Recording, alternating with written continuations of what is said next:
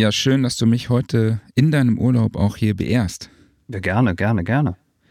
Du bist ja Frohes Neues erstmal. Ja, erstmal frohes Neues, genau. Das ja, wollte ich frohes Neues an alle da draußen. das jetzt. Genau. Ich quatsche schon wieder ins Wort rein. Man sieht 2020 und äh, ich habe noch nichts gelernt. Du krätschst mir wieder ins Wort und es hat sich, genau, es ist wie es ist. Es ist immer genau, so. fang du erstmal an und ich halte die Klappe. Genau, du bist ja der einzige Freelancer, den ich kenne, der wirklich so einen Die-Hard-Urlaub macht. Also wirklich so sich komplett zurückzieht. Ich habe dich seit Wochen nicht mehr auf Skype online gesehen und äh, wir kommunizieren nur noch so ein bisschen über WhatsApp und du. Das, das war leider mal dringend notwendig und äh, äh ich habe auch irgendwie das Gefühl, ich könnte noch ein paar Wochen gebrauchen, weil ich habe mich noch nicht so richtig erholt.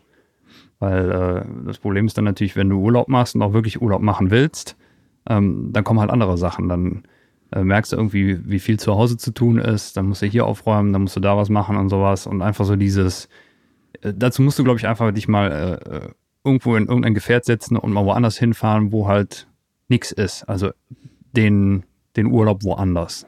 Dann kannst du dich richtig erholen. Oder du hast halt einfach perfekt vorgearbeitet und zu Hause ist nichts zu tun. Das habe ich natürlich nicht. Genau, so wie ich das zum Beispiel gemacht habe. Und ich habe mich natürlich voll jetzt auf den Podcast vorbereitet und spiele jetzt die Musik und dann geht's los. Let's go.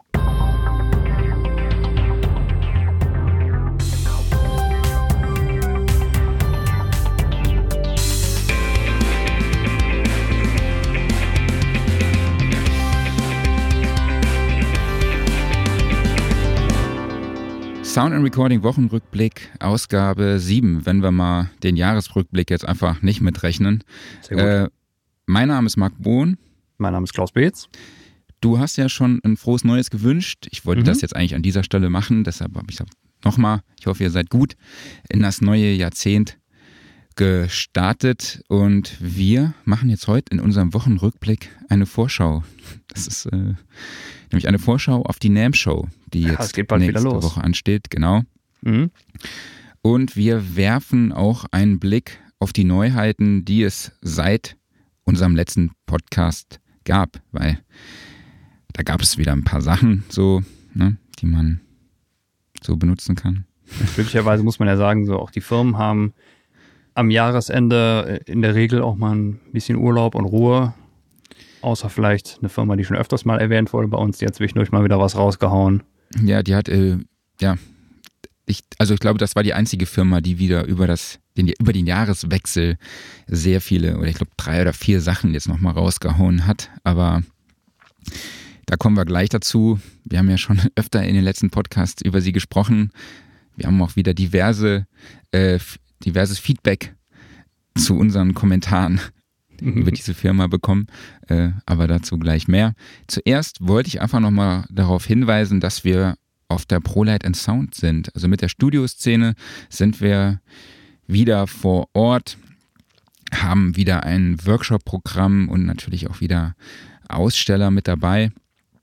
Ähm, zu den Speakern zählen unter anderem Waldemar Vogel und äh, Konstantin Kersting der ist ein Deutscher, der in Australien lebt und der hat dieses Tones and I von den Dance Monkeys gemischt und ich glaube auch produziert. Ich bin mir jetzt nicht ganz sicher. Die Story kommt aber auf jeden Fall in der nächsten Sound and Recording Ausgabe, die am 7. Februar erscheint. Quasi die erste, schon wieder quasi, naja, egal, ich achte darauf.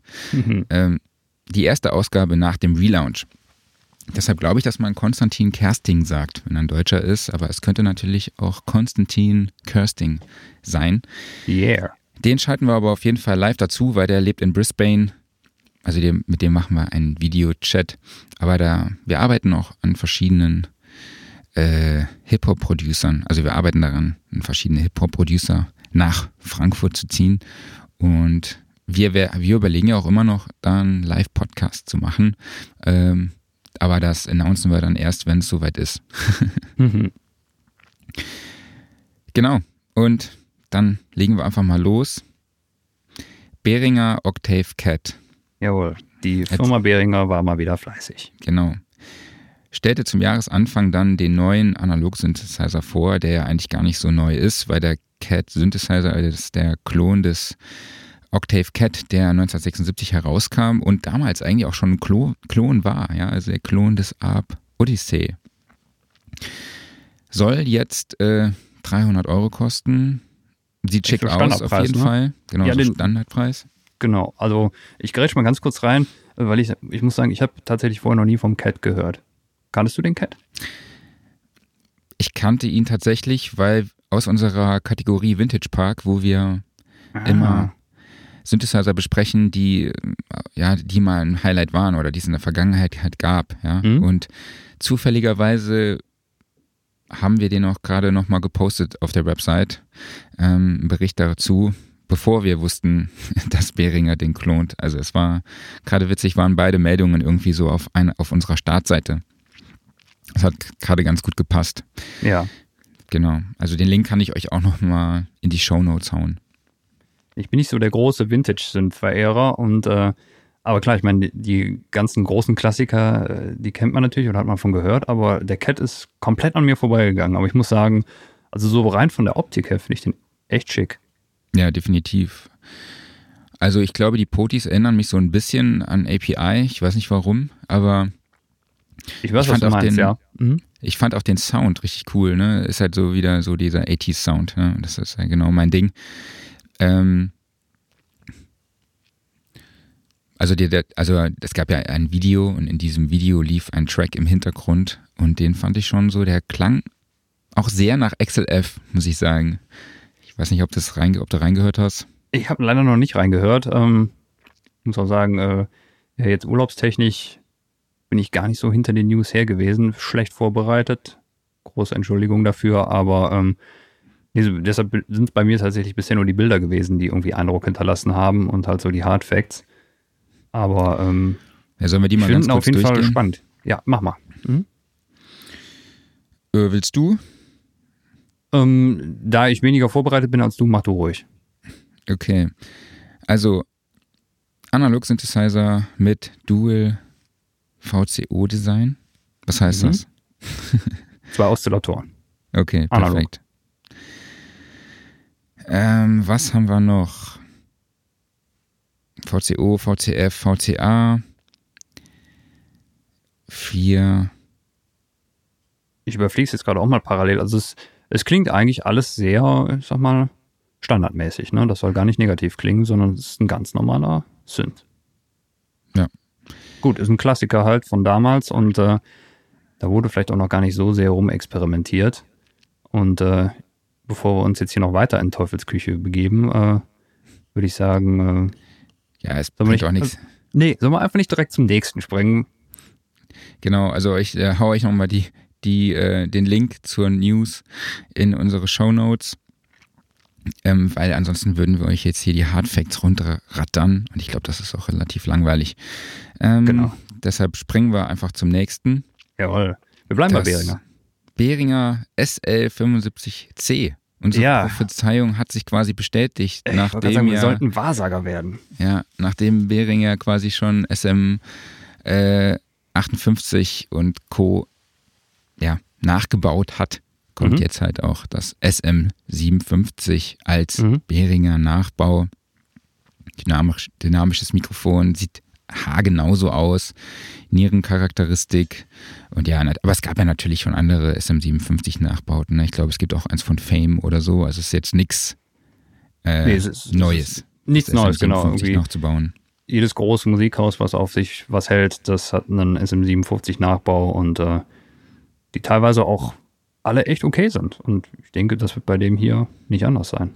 Genau soll 19,99 Dollar kosten. Tja, Und da sagt man nicht mehr viel zu, ne? Genau. Und, Ungefähr ein äh, Fünftel vom Originalpreis. ja, soll Ende Januar 2020 verfügbar sein, ja. Und Mhm.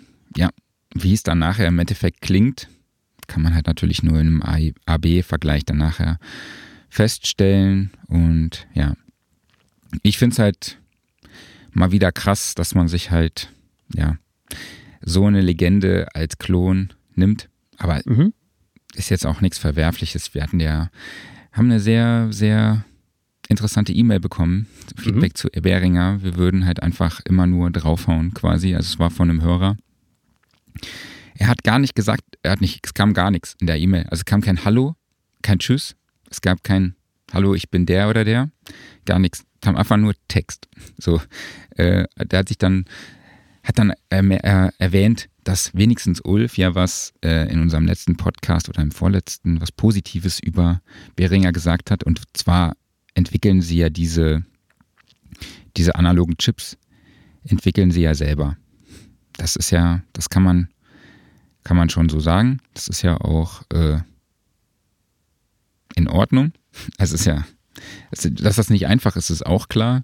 Aber klar kann man darüber kontrovers diskutieren, dass sich äh, einfach ein Unternehmen halt darauf fokussiert, alte Hardware, die etabliert ist, wo andere Unternehmen enorme Entwicklungskosten reingesteckt haben, die wahrscheinlich auch schon äh, an den, durch die Entwicklungskosten überhaupt auch ja, pleite gegangen sind und dass ein anderes Unternehmen jetzt diese Schaltungen aufgreift und die einfach nachbaut. Ja? Also dass man darüber kontrovers diskutieren kann, ist klar.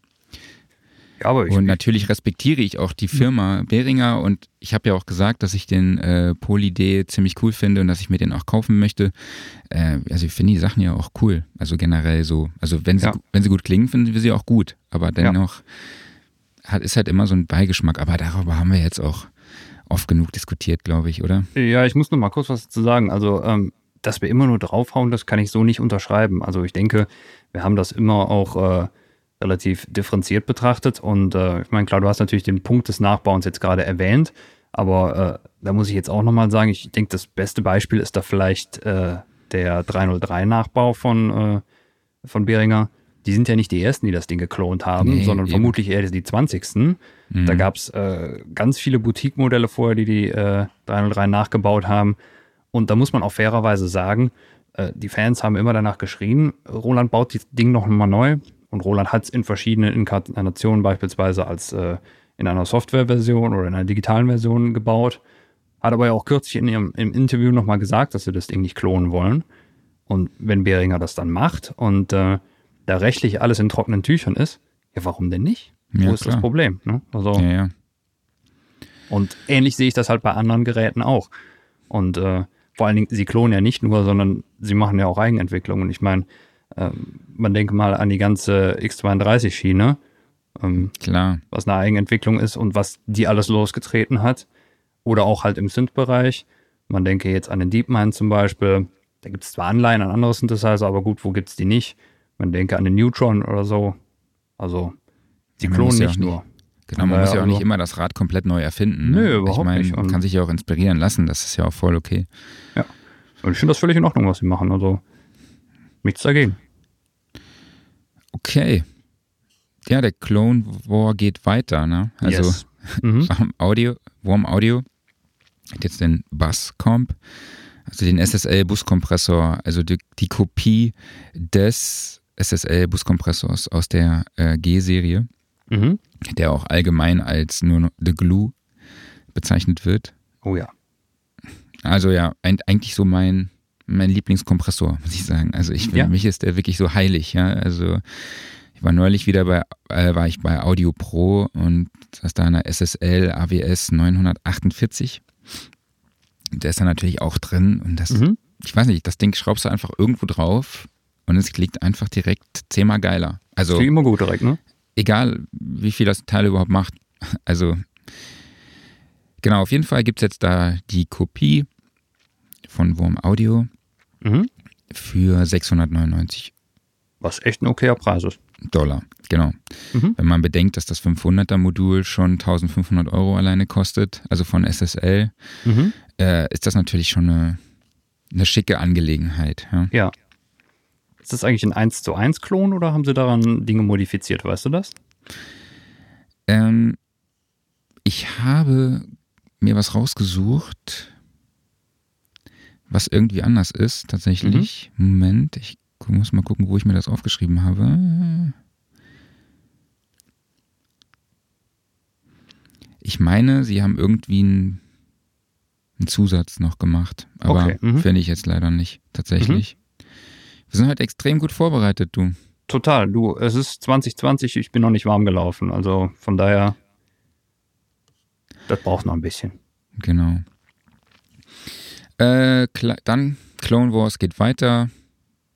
Ja, eigentlich sind wir wieder bei Beringer jetzt, ne? Bei Beringer? Ja, Clark Technik ist ja Beringer. also Music Trap. Ah, okay. Das war mir jetzt zum Beispiel neu, weil ich schlecht recherchiert. Du. Ähm, genau, Clark Technic, Third Dimension, BBD 320. Ein Klon mhm. des Roland Dimension D-Chorus, der so quasi der Chorus-Sound der 80er Jahre, so à la Brian Eno, Steve Ray, Vaughn und dann halt auch Peter Gabriel und so. Hat diese Sounds, also die, den Sound dieser Künstler stark geprägt. Gibt es jetzt auch als, ja, gibt jetzt im, als Klon im 19 Zoll Rack-Format. Ich finde das Ding optisch geil. Also, Wie kann man einfach das nur so eine Platte? ja, ja, das, ist, das sieht halt mal so ganz anders aus. Es ist einfach nur eine Platte mit, äh, wie viel sind es? Fünf Knöpfe oder sowas vorne dran? Ähm, einem Meter und einer Klinkenbuchse. Ja, es sieht eigentlich aus wie jedes andere Hall, wie jeder andere Hall-Effekt aus den E80ern, ne? Oder Co. Ja, das stimmt. Also die waren jetzt alle nicht spektakulär, zumindest äh, jetzt nicht die Dinger, die du direkt daran bedienen konntest, aber äh, halt für heute, dass du es wirklich so in dem Stil dann auch nachbaust. Ich meine, das könnte man ja viel, viel kompakter machen. Mhm. Ja, also ich kenne die, gut, es hat halt tatsächlich nicht nur einen Anschalter vorne auf, dem, äh, auf der Platte, der noch vielleicht leuchtet, wenn es ja. an ist. Mhm. ist schon ein bisschen mehr, das stimmt. Cooles Teil. Ähm, ähm, Preis steht noch nicht fest, ne? Nee, Preis steht noch nicht fest. Habe ich auch gar keine Ahnung, wo sich das bewegen wird. Ne? Gut, man könnte ja jetzt mutmaßen, also Clark Technik hat ja auch schon diverse äh, Geräte nachgebaut. Und ich glaube, die waren alle immer so im 200, 300 Euro Bereich. Ob das jetzt auch so billig ist, weiß ich nicht. Aber Boah, nee, ich glaube, also irgendwie vom Gefühl her würde ich jetzt sagen, das ist schon ein bisschen. Meinst du, das könnte schon vierstellig sein? Nee, glaube ich nicht. Nee? Nee. Nee, nee ich bin gespannt. Ich sage 500. Okay, dann sage ich. Aber da könnte ich mich auch, ja, da könnte ich mich auch drauf einlassen. Sagen wir mal 500. Oder 600. Wir, wir mutmaßen einfach mal. Ja gut, dann sag du 600, ich sag 500 und dann gucken wir mal, äh, wer am Ende recht hatte. Genau. Ähm, was gibt's noch Neues? Ja, es gab natürlich dann noch schon, ich glaube, das war da das, was ähm, in der Zeit zwischen unserem letzten Podcast und heute passiert ist, beziehungsweise mhm. bis zu den Ankündigungen zur NAM Show. Da haben wir auf, ähm, zuerst jetzt mal das Presonus Studio Live Arc, also den Mixer, eine neue Mixer-Serie vom Presonus. Mhm. Die ist USB-C kompatibel, ähm, soll natürlich für Recording und Live Mischpul, äh, ja, ist für Record, Live Recording und halt auch Studio Recordings gedacht. Ähm, integriertes USB 2.0 Interface gibt es, kann man aber halt auch als Standalone nutzen und dann halt eben auf eine SD-Karte speichern. Das Ganze gibt es in drei Größen, einmal mit mit zwei Mono- und drei Stereokanälen, vier Monokanälen und fünf Stereokanälen und dann acht Monokanälen und auch fünf Stereokanälen. Ist jetzt irgendwie auch nichts, kein Gamechanger, sage ich mal. Gibt's. Ich glaube, die hatten ja vorher auch schon sowas in der, im Portfolio. Genau, hm. Richtig. Ähm, ich glaube, das, das Neueste ist halt einfach, dass es USB-C kompatibel ist. Glaube ja, ich. Aber im Endeffekt die, die äh, kompakten Analogpulte inklusive Recording-Funktion und ja, genau. Interface. Die Preise bewegen sich zwischen 499 Dollar und 699 Dollar. Also eigentlich ganz cool. Ich stehe ja total auf diese Standalone-Sachen. Du halt halt einfach, oh, kannst ja. dich einfach voll und ganz auf äh, das konzentrieren, was wichtig ist. Und zwar halt einfach den Sound. Kannst den Sound dann monitoren, kannst, äh, ja, hier 16, ja, du kannst ja 16 äh, XLR-Signale anschließen bei der großen Variante. Dann kannst du auch mal gut im Proberaum einfach äh, was aufnehmen, kannst das aber auch gleichzeitig das Mischpult als für deine PA benutzen. Also und kannst dann gleichzeitig halt auch einfach auf der SD-Karte speichern. Das sowas finde ich immer echt gut als, als Bandlösung. Für Bands total Perfekt. super. Mhm. Hätte ich mir früher immer gewünscht im Proberaum, muss oh, ich sagen. Ja. Mhm. Was war das damals immer ein Problem, da überhaupt mal eine Mehrspuraufnahme zu machen, wenn du keine Lust hattest, immer einen PC mit dahin zu bauen und ein Audiointerface aufzubauen und so weiter und so fort, ne? Ja, ja, dann, dann die ersten Handheld-Recorder waren da schon praktisch, da konntest du dann mal irgendwie den dazwischen hängen, wenn es, wenn es halt nicht allzu teuer natürlich sein soll. Und äh, ja. Nee, von ja. daher, äh, sowas ist ein Traum da. Definitiv. Oder du hast halt versucht, irgendwie ein Stereosignal aus der PA rauszukriegen, was halbwegs vernünftig klingt und halbwegs ausgewogen klingt. ja, viel Spaß dabei. Ja, ja. Dann äh, hat Myberg das M1 angekündigt, also ein Großmembran-Kondensatormikrofon. Und das ist eigentlich ganz, ganz spannend, weil der Andrew Myberg ähm, die Marke lief vorher unter Berg Microphones und er musste sich umbenennen. Also er musste mhm. die Brand umbenennen, weil es in, ich, ich weiß jetzt nicht genau, in China oder so, es gab irgendwo auf der Welt eine Firma, die genauso hieß. Deshalb heißt er jetzt nicht mehr Berg Microphones, sondern MyBerg Microphones. So. Ja. Und die haben jetzt das M1 vorgestellt mit einer ähm, Mühler M1-Kapsel, die von Siegfried Tirsch entworfen wurde. Ähm, aber das Mikrofon wurde insgesamt halt auch von Andreas Grosser und Eckhard Dax, ich hoffe, ich habe den Namen hier, oder Dux, Dux, DUX auf jeden Fall ähm, ent gemeinsam entwickelt, also die drei. Und Andreas Grosser ist ja auch bekannt als äh, großer Mikro Mikrofon, wie sagt man, Reparateur. Mhm. Gibt's das Wort? Wenn nicht, haben wir es gerade erfunden. Genau, also einfach mal googeln, Andreas Grosser. Wir haben auch eine Story über ihn, ähm, über seinen Elektronik, Service, Reparatur, Sachen. Ähm, cooler Typ auf jeden Fall. Genau, was haben wir noch? Ja, Sennheiser bringt das, irgendwie was Neues. Ja, ich wollte mal ganz kurz was zu dem Mikro sagen. Ich finde das ja optisch sehr, sehr schön, ne? Ja, das also, ist echt Es hat geil. natürlich einen totalen Vintage-Einschlag. Ähm, aber irgendwie, das, das spricht mich gerade total an vom Design her. Nee, finde ich auch. Ist halt Vintage, wie du schon sagst, äh, sehr gelungen auf jeden Fall. Ja, ich bin eigentlich gar nicht so der, der Vintage-Optik-Typ oder sowas, aber manchmal sind die Dinger einfach, da macht es dann Klick und da muss ich sagen, ne, gefällt mir. Echt schön. Ist auch ein netter Typ. Definitiv. Ja. Er war ein bisschen verdutzt, äh, als ich ihn gefragt habe, warum er sich umbenennen muss, weil er hat mir dann nachher erzählt, dass er das eigentlich nur zwei Leuten erzählt hatte, das eigentlich noch gar keiner wissen durfte. Das war während mhm. der Studioszene. Deshalb ähm, kam er dann nachher nochmal zu mir und meinte, oh ja, sorry wegen meiner Reaktion, so, äh, ich war nur so total überrascht, dass du das weißt, so, weil eigentlich darf das noch gar keiner wissen und so. Und dann, okay, alles klar. Ich weiß auch gar nicht, wer mir das erzählt hatte. Würde ich Aber auch jetzt hier nicht in die Perfekt Pfanne informiert. Genau. Ist auch immer blöd, wenn man mir irgendwie Sachen erzählt, ne, die, die man nicht weitererzählen darf. So, mhm. Das ist äh, für mich so, als jemanden, der in der Presse tätig ist, äh, ja, nicht Willst so du damit sagen, es juckt einen dann in den Fingern, oder? Ja, schon. So. Mhm. ja, es ist ja schon oft so, dass wir mal Embargos mhm. auch verpeilen tatsächlich, wobei wir halt wirklich eine der Medien sind, die darauf wirklich äh, Wert legen, das Embargo auch einzuhalten. Aber neulich ist es dann tatsächlich mal passiert, so dass wir ein Embargo verpasst haben. Da haben wir eine, eine Ankündigung zu früh rausgehauen. Mhm. Aber generell sind wir ja dann immer die Letzten. Das ist halt auch echt immer so ein bisschen blöd, wenn man dann halt quasi dem Wunsch entgegenkommt, die Meldung nicht früher rauszuhauen. Ja hat man eigentlich schon verloren, weil alle anderen einfach vor dir dran sind. Ja, irgendeiner ist immer da, ne? Genau, irgendwo wird es immer geleakt. Mhm. Da hat jetzt zum Beispiel auch jemand das Datum für die Studioszene 2020 geleakt. Was? ja, ein Kunde Skandal. hat, also ein, e, ein potenzieller Aussteller hat auf seinen Kundenkalendern, die er eben drucken lässt und auf, an alle Kunden schickt, hat er das Datum der Studioszene auf diesem Kalender schon eingetragen. Nein. ja. Passiert, denke ich. Passiert, mal. ja. Gut, ist jetzt vielleicht keine Vollkatastrophe oder.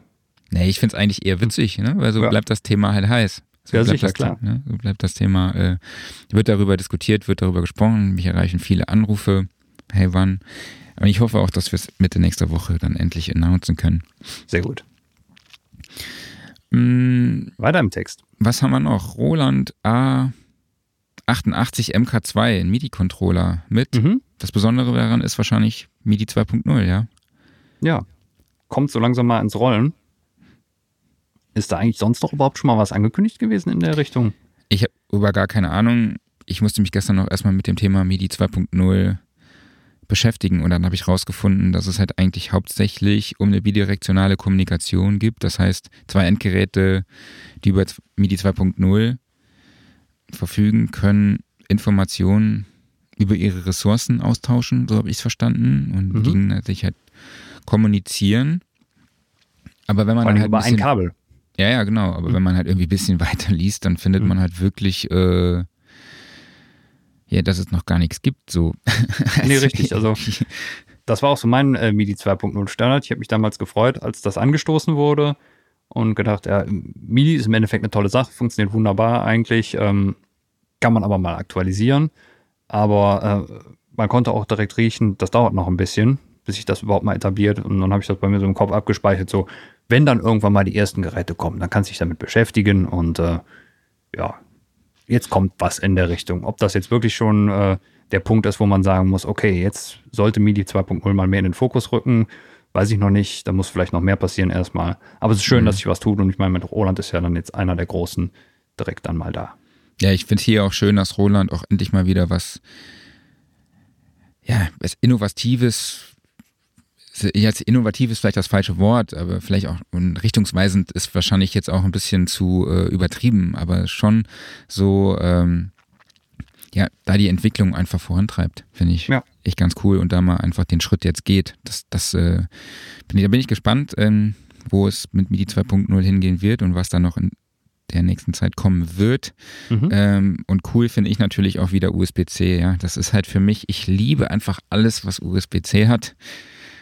Das finde ich einfach cool, egal was es ist. es ist einfach praktisch, wenn, wenn ein Standard da ist, ne? Ja, ansonsten sind wir wieder bei dem Thema, was wir eben schon im Vorgespräch hatten mit den USB-Hubs. Äh, oh ja. Die funktionieren einfach nie. Wenn nee, du irgendwie richtig. mehrere Sachen angeschlossen hast, dann fällt irgendwie was aus und bei mir fällt einfach ständig die Tastatur aus und das ist halt beim Texteschreiben echt enorm unvorteilhaft. Mhm. Ja, bei USB, genau. da haben wir uns ja schon äh, glaube, war es in der allerersten Folge, wo wir darüber rumgejammert haben, mhm. oder ich vor allen Dingen. Genau, das Thema hatten wir schon, genau. Ja, genau. Hört auch nicht so auf, also das geht noch fröhlich weiter. Genau. Also MIDI-Controller A88 MK2 soll ab März 2020 ähm, verfügbar sein, hat wie der Name schon sagt, 88 äh, Tasten und gibt ein paar Pads drauf, Mhm. Du hast gesagt, das Teil erinnert dich auch irgendwie. Äh, acht Regler und acht Triggerpads. Hier genau, es erinnert mich äh, optisch oder von der Bauweise her so ein bisschen an die Geräte von der Firma Icon. Ähm, ich glaube, es war Icon, die ähm, mhm. eben halt die, die Controller äh, nicht oberhalb der Tastatur angeordnet haben, so wie es die meisten Hersteller machen, sondern eben links daneben, mhm. wo in der Regel eigentlich immer die Wheels sind. Ähm, sorgt natürlich dafür, dass das Gerät nicht so tief ist. Genau, es ist halt sehr, sehr schmal auf jeden Fall. Ja. Was halt auch noch für ein MIDI-Controller-Keyboard jetzt nicht so außergewöhnlich ist, ist, äh, beziehungsweise eher ungewöhnlich ist, ist, dass man die Settings halt auch dann im Gerät direkt abspeichern kann. Also zumindest kenne ich es von denen, die ich benutze, nicht, dass man die Settings direkt im Gerät abspeichern kann. Oder korrigiere mich. Vielleicht bin ich da auch mm. einfach nicht up to date. Nee, also das haben alte MIDI-Keyboards vor allen Dingen gehabt. Also das, das hast du, glaube ich, eher bei den Geräten, die halt voll auf die Zusammenarbeit mit einem Rechner sind, dass du es nicht daran abspeichern kannst. Aber mhm. Ach so, also ich, das ich habe noch ein altes, äh, ein altes M-Audio-MIDI-Keyboard äh, rumstehen, was äh, ich zwar gerade nicht mehr aktiv nutze, aber da kannst du die ganzen Settings auch fest dran speichern. Okay, vielleicht lagen diese Funktionen dann auch außerhalb meines Budgets. Das kann sein. Oder auch nicht. Oder auch nicht, genau. Ähm, genau, das war von Roland. Dann Kork schießt hier äh, mit Maschinengewehren, sage ich jetzt mal. Ja. Fast schon die News raus. Also Cork Wave State. Cork Wave State, richtig cooles Teil. Okay, du hast dich bestimmt ausgiebig damit beschäftigt. Erzähl mal. Nee, ich habe Urlaub. Ich habe Urlaub, da beschäftige ich mich nicht ausgiebig mit Dingen. Nein, Spaß. Äh, äh, nee, ich habe mich äh, nicht ausgiebig damit beschäftigt, aber ich fand, das war so äh, mein persönliches News-Highlight in letzter Zeit. Ähm, ich habe, also es ist ja eine Art quasi Nachfolger der Wave Station. Ähm, und ich habe leider nie eine Wave Station äh, unter den Händen gehabt, aber ähm, ich finde dieses Prinzip einfach geil davon. Also du hast jetzt bei dem Wave State halt vier Layer und die bestehen aus einer Menge von, ich nenne es mal Sequencern, wo du halt verschiedene Steps hast und jedem Step kannst du wiederum andere Sounds zuordnen, was hier sample-basiert ist, unterschiedliche Modulationen. Es erinnert, also mich hat es von der Art und Weise und von der Komplexität her so ein bisschen an die, an die Sequencer von Electron erinnert. Unter anderem halt auch, weil du Wahrscheinlichkeiten angeben kannst, also Wahrscheinlichkeiten, ob bestimmte Dinge passieren sollen. Und ähm, ein richtig komplexes Teil, wo aber äh, extrem coole Sachen rauskommen. Also da habe ich dann mal äh, mir die, die Demos äh, der diversen Videos genau angehört und da passiert richtig, richtig viel. Und ich finde auch den Preis, muss ich sagen, dafür echt schön, soll um die 799 Euro kosten. Ähm, also für das, was da alles abgeht, cooles Ding. Ja, soll Ende Februar, ne, beziehungsweise ab Februar soll es verfügbar sein, genau. Dann es ging ja noch so ein bisschen die, die Meinung über die, äh, den Umfang der Tastatur hin und her. Das ist, glaube ich, ein 3-Oktaven-Keyboard. Ja, ein bisschen ähm, schmaler, ne? Ja, also manche sagen irgendwie, äh, ja, drei Oktaven zu wenig. Andere sagen, ja, ein Glück, dann ist es kompakt. Mhm. Am liebsten ganz ohne Tastatur. Ich weiß jetzt gar nicht, wo ich persönlich gelandet wäre, aber ähm, ja, es ist, ist glaube ich, momentan auch allgemein so ein Trend, so diese eher kompakten Tastaturen dann mhm. ranzubauen. Aber also noch die also, Filter bin jedenfalls total happy, dass jetzt halt äh, äh, Korg hingegangen ist und mal in eine andere Richtung gegangen ist, nämlich A, äh, kompletten digitalen Synthesizer zu machen und B, halt nicht auch so nur auf diesen Analogzug aufspringen und halt den x-ten Analog-Synth rausbringen, sondern einfach mal, äh, es, es, ist zwar ein älteres Konzept von ihnen, was sie dann up-to-date gemacht haben, aber eben was, was noch nicht permanent gemacht wurde. Und äh, nee, also da war ich richtig happy und steht auf jeden Fall auf meiner Wunschliste. Sehr schön. Genau, es gibt auch zwölf unterschiedliche Filtermodelle, darunter auch MS-20 und Poly-6 werden da aufgegriffen. Ähm, was haben wir noch? 64 Stimmen, okay, das, äh, was haben wir noch?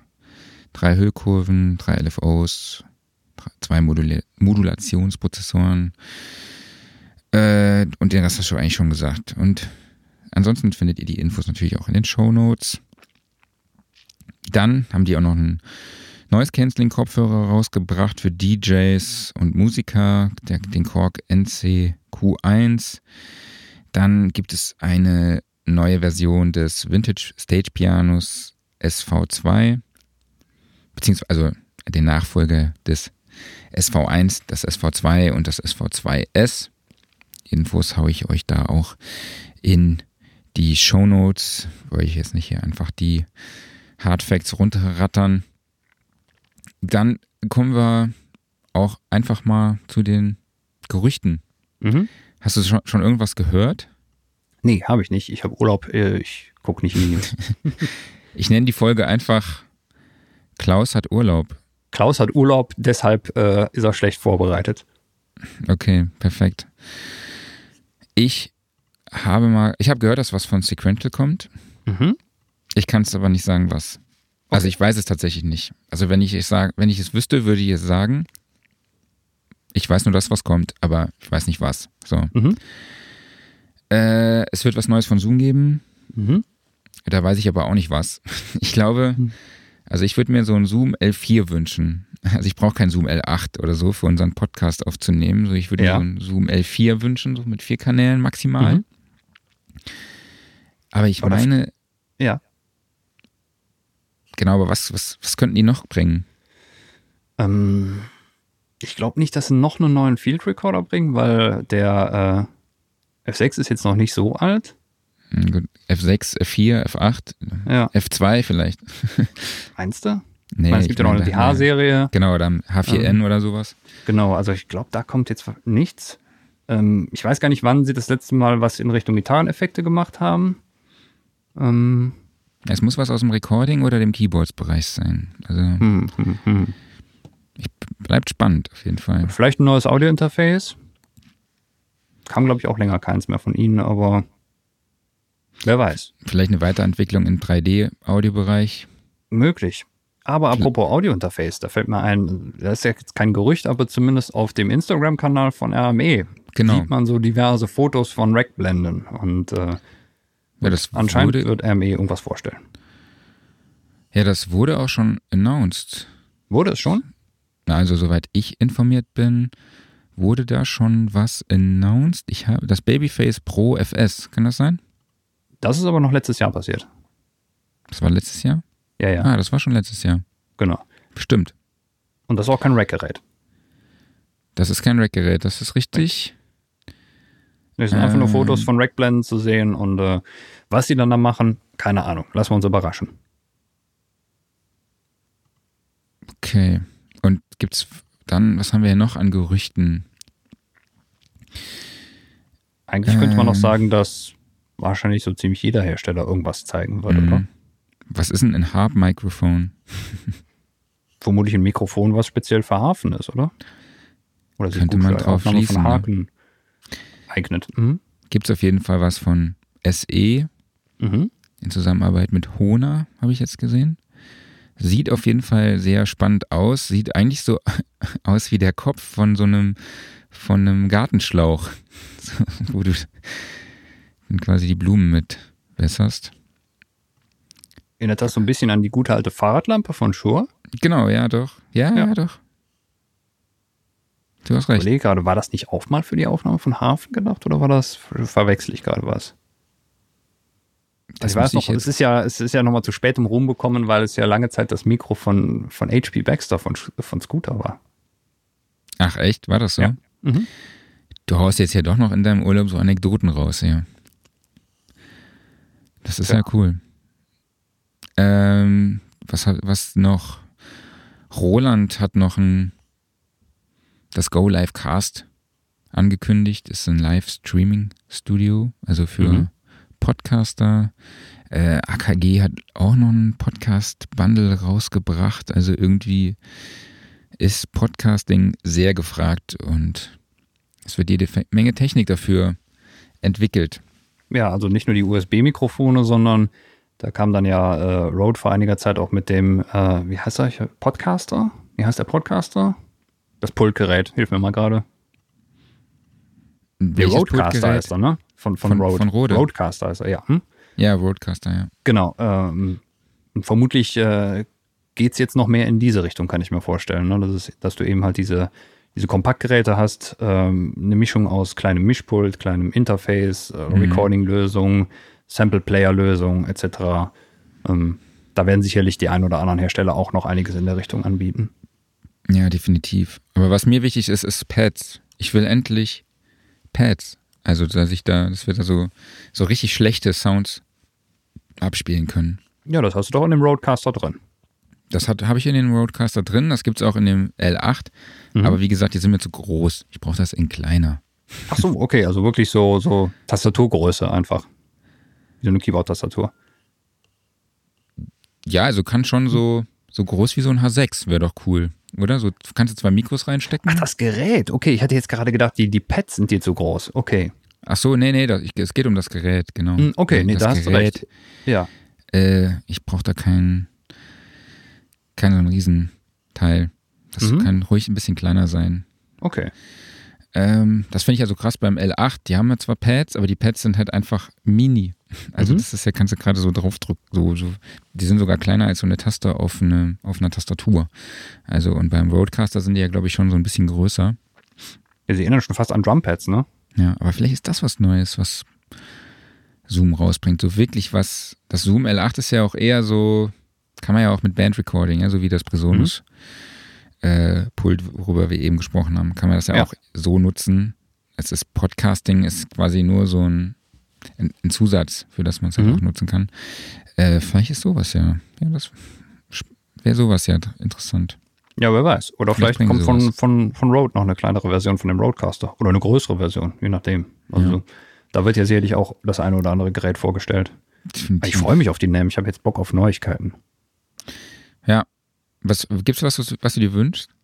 Von der NAM, äh, ja, es gibt ein Gerät, was ich mir seit Jahren wünsche, wird aber da garantiert nicht vorgestellt. Äh, ich wünsche mir einen Access Virus TI3. Okay. Das ist ja kein schlechter Wunsch, ne? Nee, aber ich glaube, ähm, die Jungs, die bauen weiter Gitarren-Amps und keinen Virus. Mhm. Ja, ich freue mich auch zu NAM, auf die NAM. Ich fliege ja hin. Ich fliege am Mhm. Samstag erstmal noch nach Kanada. Fliege so ein dann bisschen neidisch auf dich.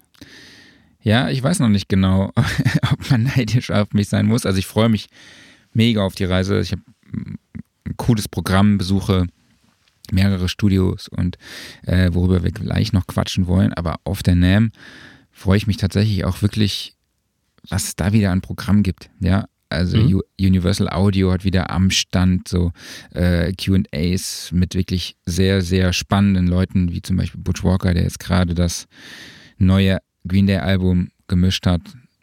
Und äh, ja, Produzenten und äh, Mixing Engineers, die jetzt zum Beispiel mit Madonna, Asha, Adele, Brandon Flowers und U2 oder so zusammengearbeitet haben. Also das ist schon, oder Kings of Lean, also das ist schon wirklich.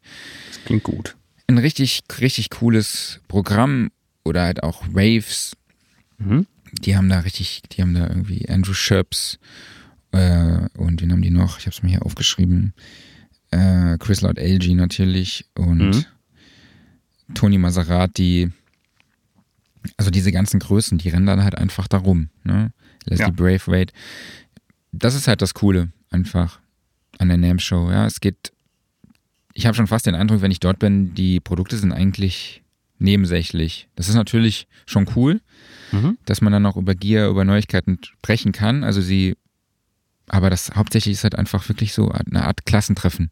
Ne? Ja. Man trifft halt die ganze Branche dort. Das ist halt, und sieht halt dann auch so, solche Persönlichkeiten, ne? die man halt sonst nur äh, aus YouTube-Videos oder irgendwelchen Stories kennt. Mhm. Das ist für mich auf jeden Fall so das Highlight der NAM-Show. Ja, das kann ich mir vorstellen. Also irgendwann möchte ich auch gerne mal hin. Ich habe es irgendwie über all die Jahre noch nicht geschafft, da mal hinzufahren. Aber gut, ich meine, fahren ist machst du halt auch nicht mal eben so, ne? Nee, klar. Also ich meine, es ist auch ein zwölf Stunden Flug und Zeitverschiebung neun Stunden ist auch, äh, ja, brauchst du ein bisschen, bis du reinkommst. So. Ja. Genau. Das war es bisher mal zur NAM-Show. Ich habe mal noch gerade on the fly in verschiedenen Portalen rumgestöbert, ob vielleicht noch gerade irgendwas Neues announced wurde. Hast du denn noch irgendeinen Zeitpunkt? Wunsch für ein Gerät, was vorgestellt wird, abgesehen von dem kompakten äh, Podcasting-Tool. Ja. Hast du noch einen Wunsch? Ein Wunsch? Mhm. Nee, eigentlich nicht. Also außer dieses Podcasting. Genau. Aktuell bin ich echt wunschlos glücklich. Ich habe jetzt mein zu Hause mein Setup einfach so weit reduziert, dass äh, ich nichts anderes mehr brauche. Okay. Auf drei Geräte quasi. Oder beziehungsweise, ja meine Native Complete L irgendwas, dieses Mega mhm. Mini Ding. Mhm. Dann mein Universal Audio Apollo MK2. Mhm. Apollo Twin MK2 und dann halt meine neuen Hartmann KH80 DSP. Ne? Also so mini wie es ja. geht. Und dann mein MacBook. Mehr brauche ich halt tatsächlich nicht. Okay. Ähm, ich gucke mal noch kurz in meine Mails rein. Mhm aber da kam nur von Core kam jetzt noch tatsächlich zwei Meldungen, die jetzt zwei Entertainment Entertainer Keyboards vorstellen, das Korg EK50 und das Korg die Korg i3 Music Workstation. Mhm. Aber sonst äh, finde ich da jetzt keine NAM News, wobei eben kam eine coole Meldung. Ich weiß nicht, finde ich die gerade? Auf jeden Fall war da irgendwie so, ja, äh, mach noch einen Termin jetzt mit uns auf der NAM-Show und hier Megan oder so äh, wird dich dann begrüßen und klickst die E-Mail auf und dann guckt dich halt so eine sehr gut aussehende blonde junge Frau an. Äh, und dann steht dann drunter, ja, mach jetzt einen Termin mit Megan ab. Und ich bin mir sicher, die werden ein paar Termine jetzt haben. Mhm. Während der NAM. Ja, funktioniert immer noch die Art und Weise. Ja, definitiv. Mhm. Muss man leider sagen. Mhm. So, ja, dann haben wir es, glaube ich, jetzt erstmal. Ein Workflow der Woche. Sollen wir noch machen? Machen ja, wir. klar. Äh, mein Workflow der Woche ist das Yellowtech EXM. Das mhm. ist ein Standalone-Mikrofon, quasi ein Field Recorder, aber halt als Mikrofon. Es gibt also einen integrierten Akku, soll irgendwie acht Stunden oder so laufen. Man kann aber halt auch eine SD-Karte äh, ist ein SD-Kartenslot direkt drin. Man kann aber auch zusätzlich äh, externe Batterien nutzen. Also man kann dann auch nachher in der Software auswählen, hey, nutze jetzt den Akku oder nutze die Batterien. Das kannst du da festlegen. Das Interessante an dem Ding ist, ist natürlich digital. Es hat aber zwei Kapseln, eine mit einem Low Gain und eine mit einem High Gain. Das heißt, du kannst es quasi nicht übersteuern. Das heißt, wenn du da reinbrüllst, dann nutzt es das Signal des äh, Low Gain, der Low Gain Kapsel. Und wenn du dann halt leise redest, dann nutzt es halt eben die mit dem High Gain.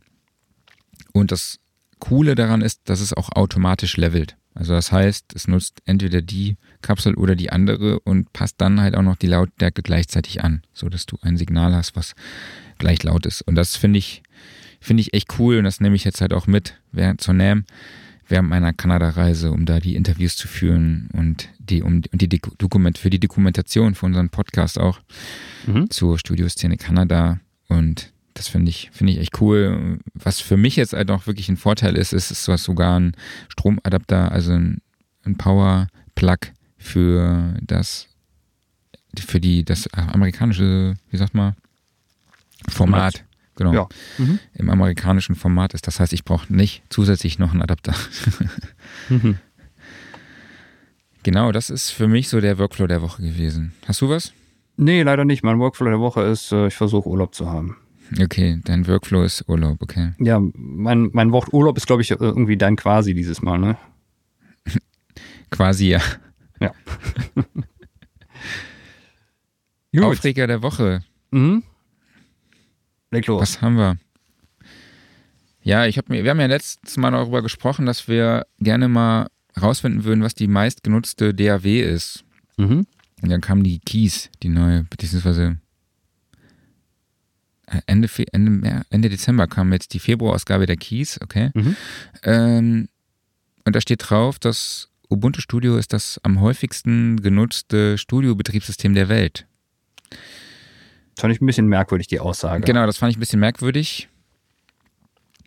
Ähm, wer die Ausgabe hat, fand, fand wahrscheinlich die Aussage sowieso noch wegen was anderem ein bisschen merkwürdig, weshalb mhm. wir nicht, worauf wir jetzt aber nicht rumreiten. Mhm. Äh, genau, ich glaube, es ist aber einfach Auslegungssache. Ich habe versucht, die Leute von der Kies zu erreichen. Die sind wahrscheinlich auch im Urlaub. Mhm. Äh, die werden sich aber sicher noch bei mir melden und dann werde ich nochmal da nachfragen, wie das, äh, worauf sie sich da beziehen. Ähm, ich gehe aber davon aus, dass sie sich auf, einfach auf das Wort Studio-Betriebssystem fokussieren. Ja, das am häufigsten genutzte Studiobetriebssystem der Welt. Gibt es denn was Vergleichbares? Tja, eigentlich nicht, ne? Also, ich meine, das, was halt in allen Studios, kann man der Welt, äh, ja, läuft, kann man so sagen, ist entweder äh, macOS oder Windows. Ja. Und ich glaube, die wenigsten Studios, wenn überhaupt, benutzen Linux. Genau, das ist sicherlich im, im Home-Bereich anders. Meinst du? Also ich kann mir schon vorstellen, so, dass der eine oder andere, äh, also gerade jetzt so im, im äh, Bastler-Frickler-Bereich oder sowas, ähm, dass die mit Linux unterwegs sind. Das glaube ich ähm, auch. Äh, ist auch überhaupt nichts gegen zu sagen. Also das ist jetzt gar nicht negativ gemeint. Aber ähm, die Aussage ähm, auf der Titelseite, die impliziert natürlich, ähm, das ist ein Fakt, dass das halt in den großen Studios so ist. Also so mhm. würde das auf mich wirken. Und das stimmt nicht. Nee, also das habe ich, ich, noch halt nie auch. gesehen. Äh, Wenn es da Belege für gibt, gerne her damit. Aber nee. Nee, ich glaube halt auch, dass äh, Linux noch bei Fricklern genutzt wird. Aber ob das dann so eine breite Masse ist, glaube ich halt nicht. Aber genau, das sind ja nette Leute von der Keys. Äh, ich bleibe dran und dann werde ich, vielleicht äh, schaffe ich sogar, die zu unserem Podcast mal einzuladen und dann quatschen wir darüber. Aber ich habe auch leider keinen cool, Artikel ja. dazu drüber gefunden. Mhm. Ich hatte jetzt gedacht, okay, in, einem, in der Ausgabe ist halt ein Artikel darüber. Aber es geht halt nur darum, dass Ubuntu Studio 19.10 halt äh, auf der CD ist, die im Heft mit drin liegt. Ja, Linux war früher äh, mal Thema in der Keys oder öfters schon mal. Ähm, was eigentlich auch ganz cool ist, weil es ist dann halt einfach mal, es ist mal was anderes, mhm. weil es eben nicht so oft auftaucht, irgendwie Linux im Bereich Audioproduktion. Ähm, ja, und vielleicht von daher sind sie irgendwie so ein bisschen auf diesen Zug aufgesprungen, aber ich mutmaße da jetzt gerade auch nur. Ja, definitiv. Ich habe es jetzt mit Printmagazinen tatsächlich. Mhm. Ich habe die neue Mac Live und da stand erstmal drauf wer Apples 70.000 Euro Rechner wirklich braucht. Das fand ich schon mal. Also ist fand eine ich Ansage sehr für eine. Mac-Zeitung. Ja. Hm? Ne? Also das fand ich auch ziemlich cool, dass sie das so provokativ äh, direkt auf dem Titel äh, ankündigen. Mhm. Und es ist auch jetzt wirklich kein Riesentest geworden, weil der Test, sie haben halt hauptsächlich im Test das neue MacBook.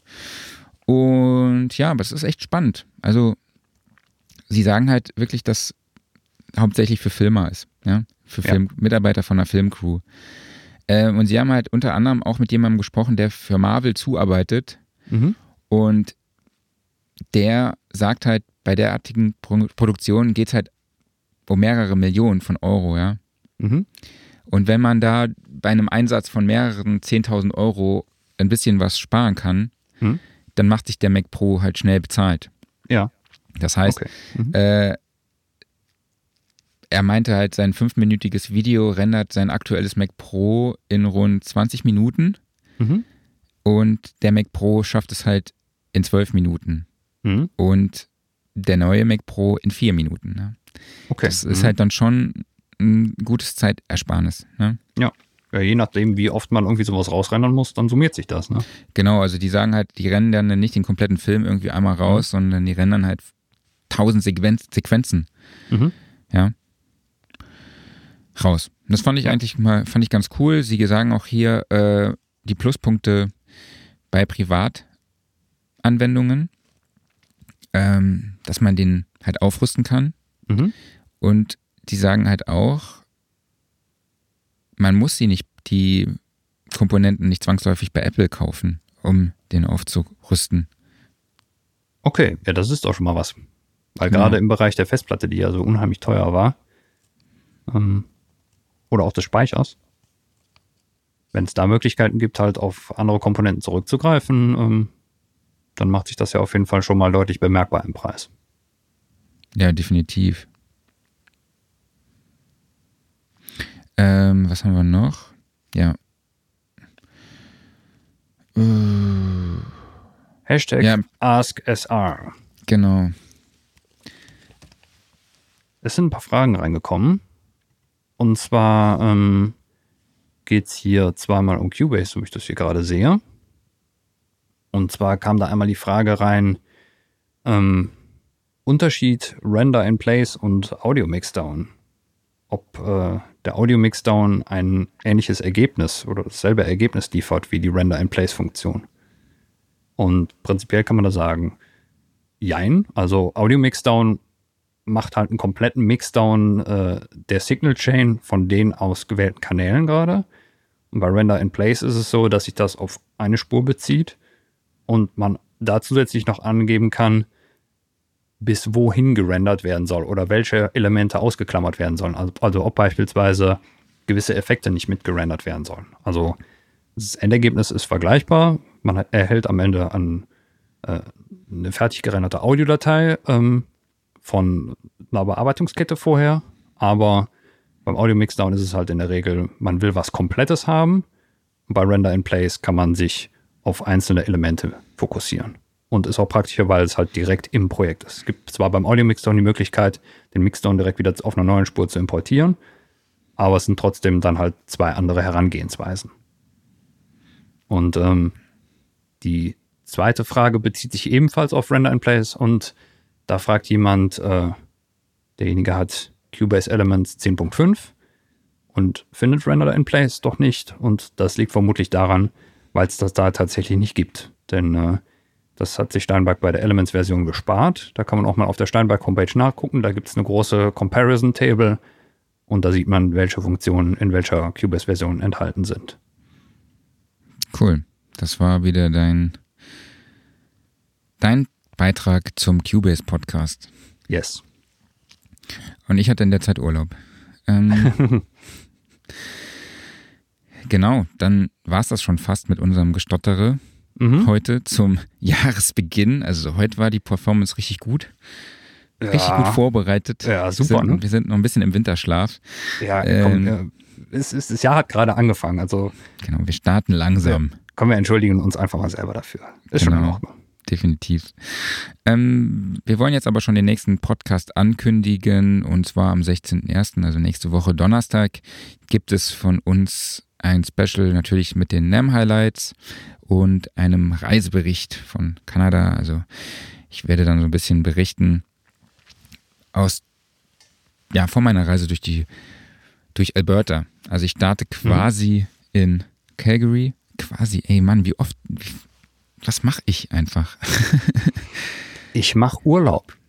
Ich starte in Calgary, beziehungsweise in Frankfurt, fliege dann von Frankfurt nach Calgary, besuche dort die OCL-Studios, die so ein bisschen weiter außerhalb liegen und besuche aber in Calgary tatsächlich auch noch ein Museum, was sich Studio Bell nennt.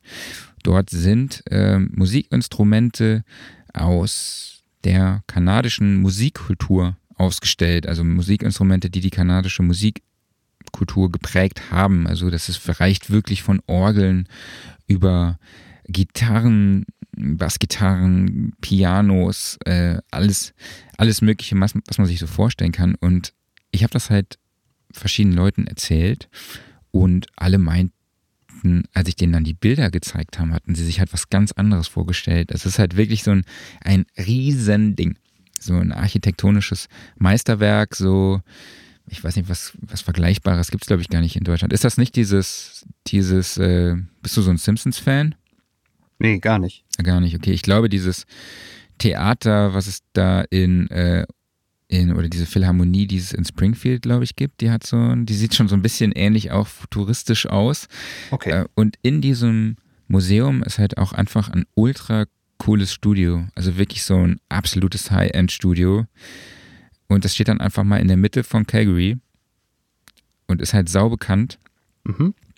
Und dort steht auch die erste mobile das erste mobile Recording-Pult, was den Stones gehörte wohl.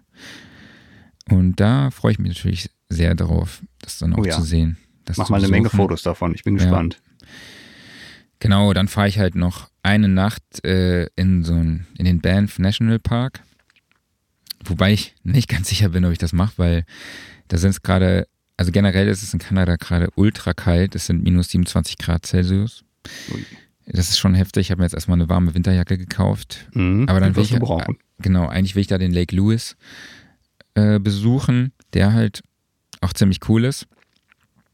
ist halt so typisch, wie man sich das halt vorstellt, ne? So irgendwo in den Bergen, Wälder drumrum. Äh, mhm. Ist ein zugefrorener See jetzt. In Anführungszeichen leider. Ich hoffe, ich sehe den mal auch irgendwann äh, in normalen Zustand. Und dann mache ich eigentlich so für mich so fast schon das Highlight. Also ich be besuche halt kurz vor Red Deer, ähm, was so auf dem Weg zwischen Edmonton und Calgary liegt, Ben Crane. Und Ben ist so ein, er bezeichnet, bezeichnet sich selber als Cartoonist, äh, Engineer, Producer, Singer, Songwriter.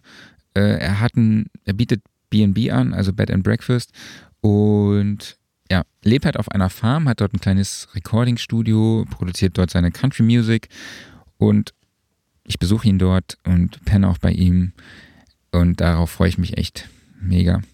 Ich glaube, das wird ganz cool. So, das kann ich so ein vorstellen. richtiger, so ein, so ein Country-Musiker mit Zwirbelbart. So. Ja. Das wird, glaube ich, ganz cool.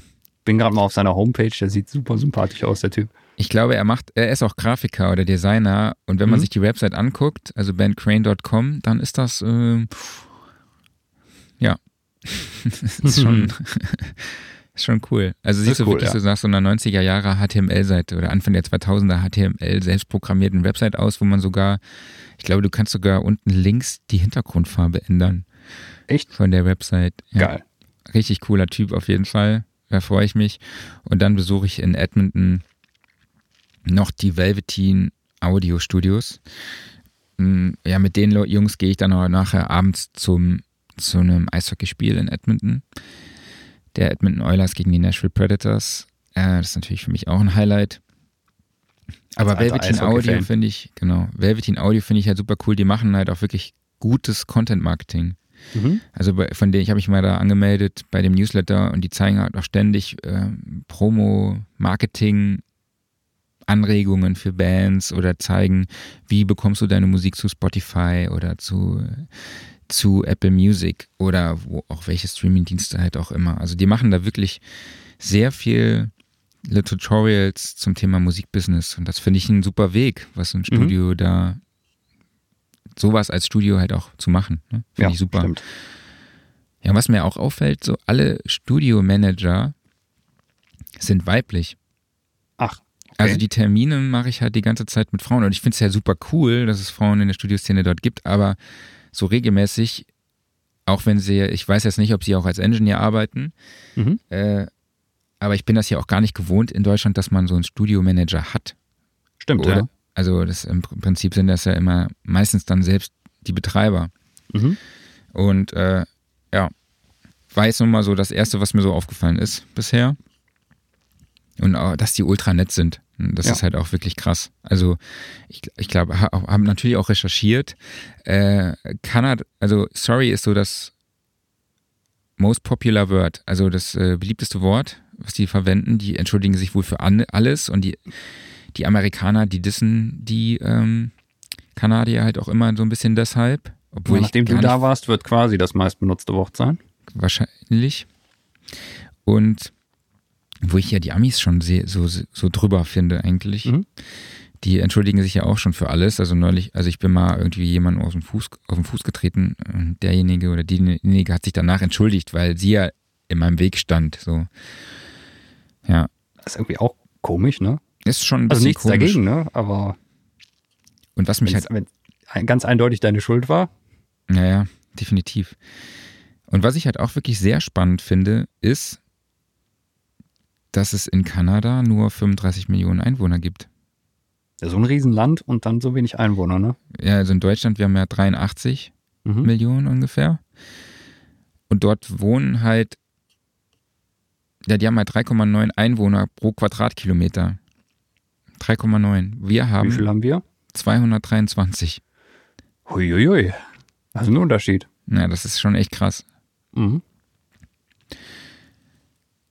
Naja, auf jeden Fall wird es da eine, eine Doku geben, zu, ich werde mit den verschiedenen äh, Engineers, die ich dort treffe, über das Thema Studioszene in Kanada, das Musikbusiness, die Musikindustrie und natürlich auch über Klischees und die Mentalität von Kanadiern sprechen. Und das gibt es dann auch in einem, in einer Doku Mhm. als Podcast. Bin ich auch gespannt. Das erste Mal, dass wir sowas machen. Ja. Ja, und dann, ich reise dann halt zwar quasi zwischen 50 Grad Celsius von minus 20 Grad in, äh, nee, von minus 25 Grad in plus 25 Grad nach LA. Das wird auch spannend. Mal gucken, wie ich Mhm. meinen Koffer packe. Mhm. Dann, ja, die Reise, die ich mache, das ist schon krass. Das sind halt wie, das sind halt 47 Kilometer, die ich Mhm. dann da zurücklege. Das ist unge entspricht ungefähr der Strecke zwischen München und Bremen. Also. Ich habe tatsächlich auch mal meine Google-Route Mhm. als äh, Link hinterlegt. Also wer Bock hat, kann sich die angucken. Habe dort alle Studios mal hinterlegt. Und man kann mir auch folgen auf Instagram, markbohn84 oder halt auch auf Twitter. Dort werde ich halt dann so Bilder generell von meiner Reise posten, also mehr oder weniger auch private Sachen. Also es wird da auch um Eishockey gehen, aber natürlich seid ihr auch über studioszene.de informiert, egal ob bei Facebook oder bei Instagram. Also könnt ihr gerne folgen. Und falls ihr Fragen habt an kanadische Engineers, dann gerne an redaktion at soundandrecording.de. Und genau, die Reiseroute haue ich euch auch nochmal in die Shownotes, falls ich das nicht eben schon mal genannt habe. Und die Links auch zu den Studios. Da könnt ihr euch schon mal reingucken. Genau, ansonsten haben wir nichts mehr, oder? Nee, ich glaube, wir haben jetzt auch mal wieder hier heute? unsere Stunde voll. Genau, Und, wieder äh, schön rumgestottert heute. Ja, heute war nicht der Flow drin. Aber Nee, gut, wir haben uns jetzt schon ein paar Mal entschuldigt, jetzt ist auch irgendwann gut. Und Jetzt äh, ist gut. nächste Woche bist du unterwegs und äh, ich hoffentlich ein bisschen besser vorbereitet und dann sind wir wieder in alter Frische dabei. Genau. Und, ja, dann wird's richtig cool. Dann geht's zur NAM-Show. Es wird jede Menge neues Zeug vorgestellt. Ich freue mich und äh, da gibt's bestimmt so die eine oder andere Überraschung noch. Genau, und ich freue mich ja schon natürlich von meiner Reise zu berichten. Mhm. Eventuell machen wir abends noch so eine so kleine Episoden, so eine Art Tages ja, Tagesbericht, ein Tagebuch quasi als Podcast, wo wir dann so ein so kleine 10 oder 15 Minuten mal, äh, mal raushauen als Podcast. Aber das machen wir dann spontan. Genau, je nachdem, müssen wir spontan entscheiden. Je nachdem, ja. wie gejetlaggt ich hast, bin. Ne? Ja, genau, wie du Zeit hast, ob du überhaupt noch ansprechbar bist oder genau. ob du irgendwie nach der x-ten Party bei irgendeinem Aussteller besoffen unterm Tisch liegst. Genau. Dann ähm, war es das von uns, würde ich sagen. Mhm. Wir hören uns nächste Woche wieder. Folgt uns auf allen Kanälen.